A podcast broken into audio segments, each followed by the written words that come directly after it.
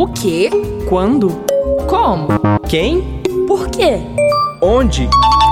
Cacau explica. De acordo com o levantamento feito pelo Instituto Brasileiro de Geografia e Estatística, IBGE, as mulheres ainda ganham menos do que os homens no mercado de trabalho. Mesmo com uma queda na desigualdade salarial entre 2012 e 2018, as trabalhadoras ganham, em média, 20,5% a menos que os homens no nosso país.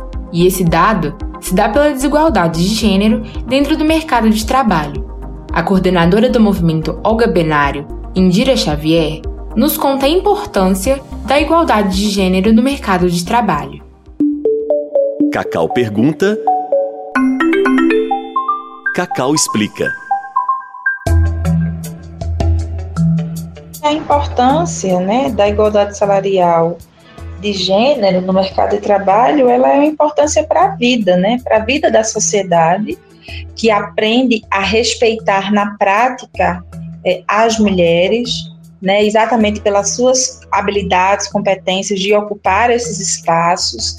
É, é importante para essas mulheres, do ponto de vista do reconhecimento desse esforço de ocupar esse espaço, de, de, de ser assegurado o mínimo, que é essa igualdade salarial, mas também para a vida produtiva, né? Porque essas mulheres, como eu falei, elas vão ser chefes de famílias, elas vão compor renda familiar, e a gente vive num momento em que a classe trabalhadora do nosso país ela está desamparada, né? Então ela precisa ter assegurado a sua renda mínima para que ela possa seguir existindo, né? Então se a gente é, atribui o trabalho, o, o salário pelo trabalho que essa mulher desempenha de forma igual, a gente assegura igualdade na vida dessa mulher na prática.